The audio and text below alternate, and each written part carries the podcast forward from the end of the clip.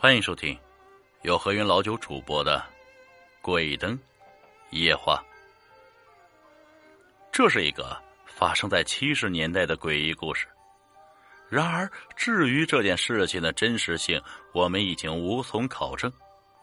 总之，这个故事曾经流传了很多年。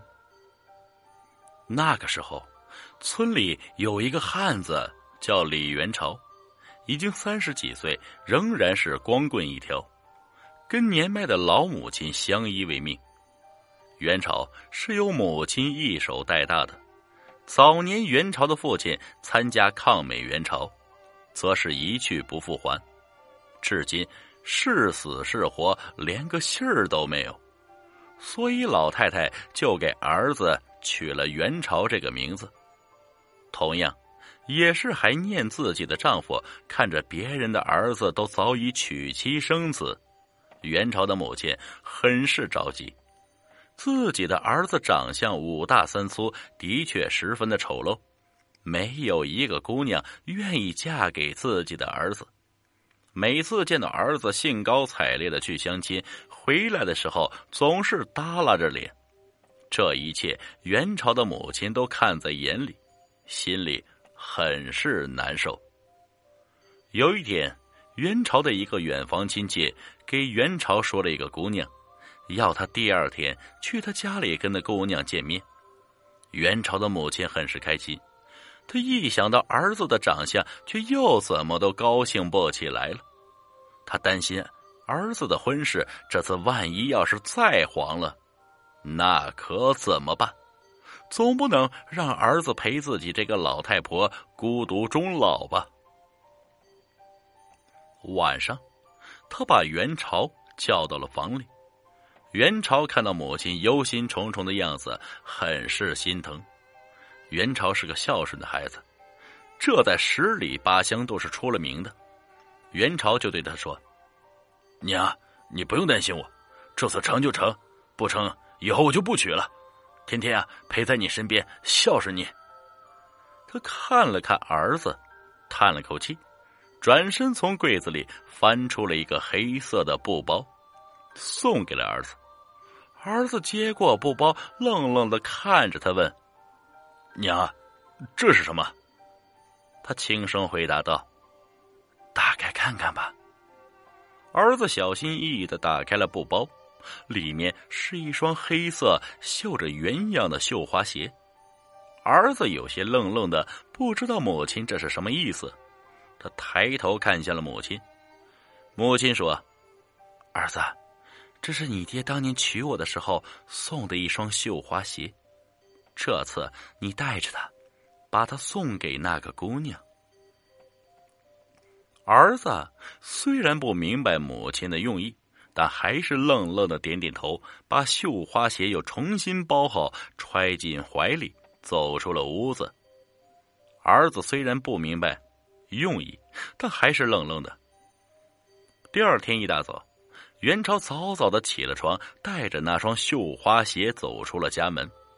在二姑家的堂屋里，元朝见到了二姑给自己说的那个叫兰儿的姑娘。当元朝第一眼看到兰儿的时候，他惊呆了。兰儿的长相跟自己一样，面貌着实有些丑陋。一想到自己的长相，他又释然了。长得漂亮的女孩怎么肯嫁给自己这个丑八怪呢？兰儿虽然长得丑陋些，但是个实实在在过日子的女人。元朝的内心很是欢喜。他从怀里掏出了黑色布包，打开，把绣花鞋递给了兰儿，说：“这是我娘让我送给你的。”兰儿接过绣花鞋，欢喜的揣进了怀里。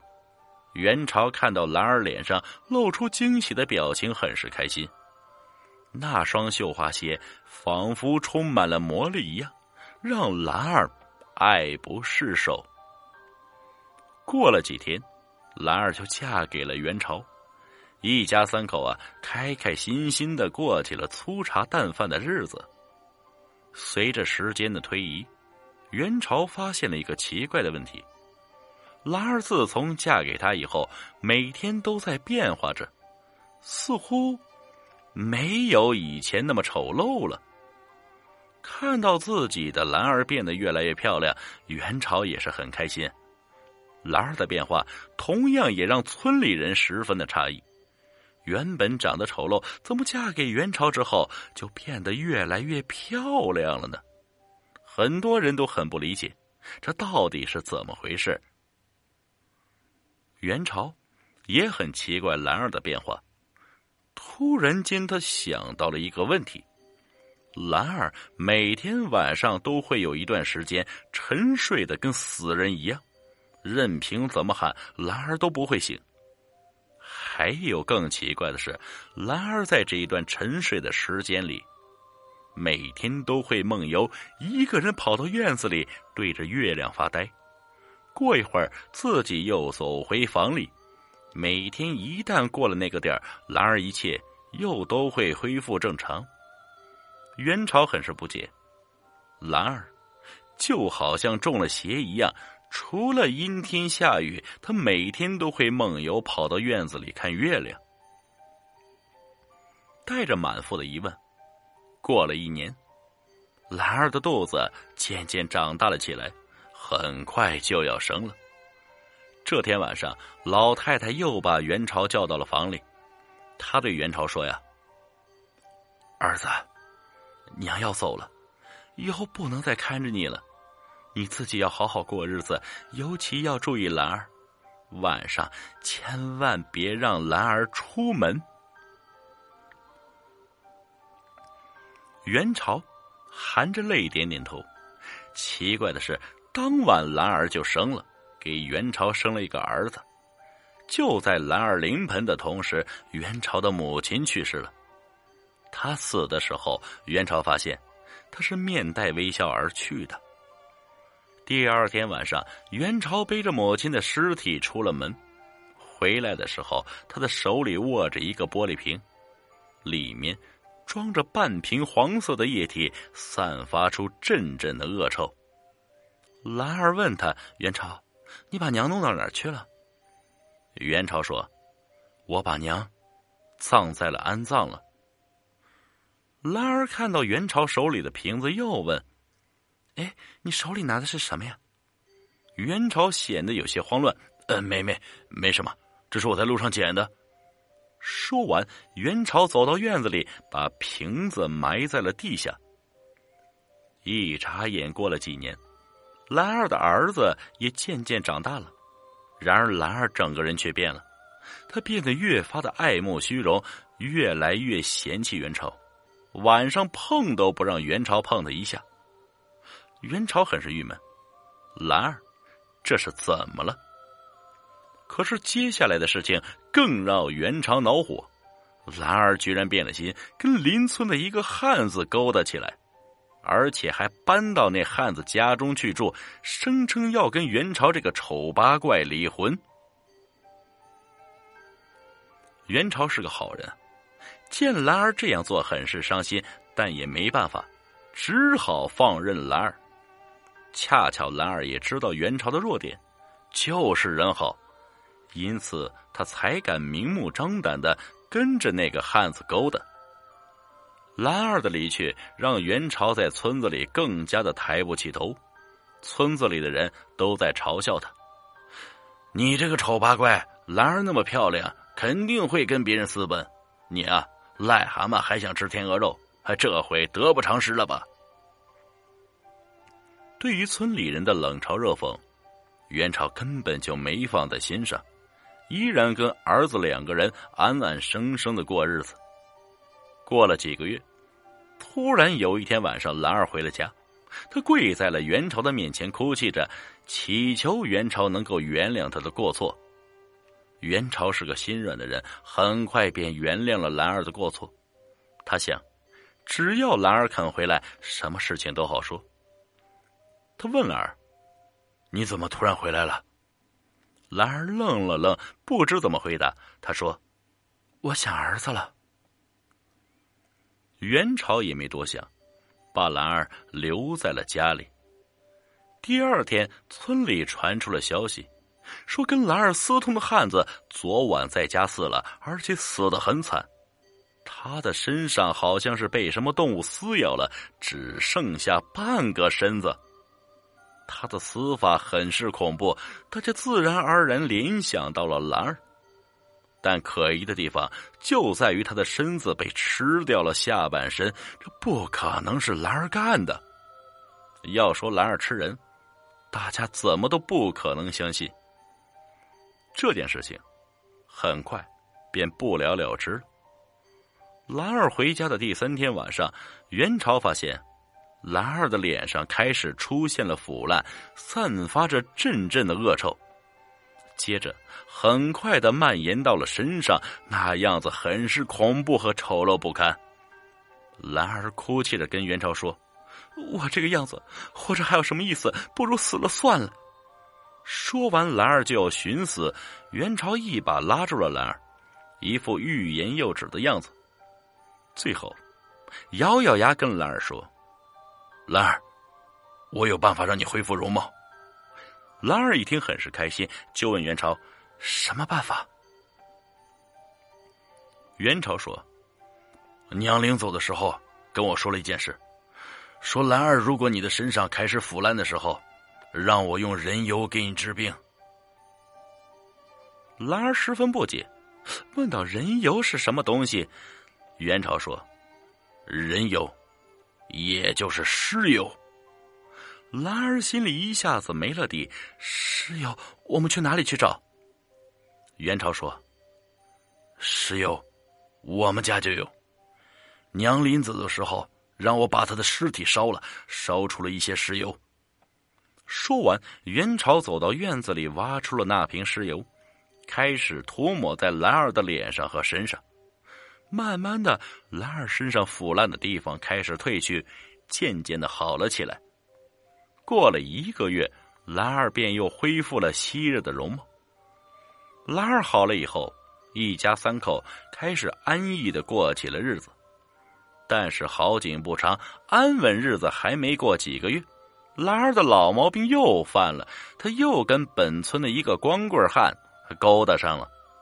元朝很是痛心疾首，但也拿兰儿没办法。兰儿这次离去，伤透了元朝的心。元朝忍受着这种屈辱，打碎了牙往肚子里吞。他发誓，以后兰儿要是再回来，他是不会让兰儿进家门的。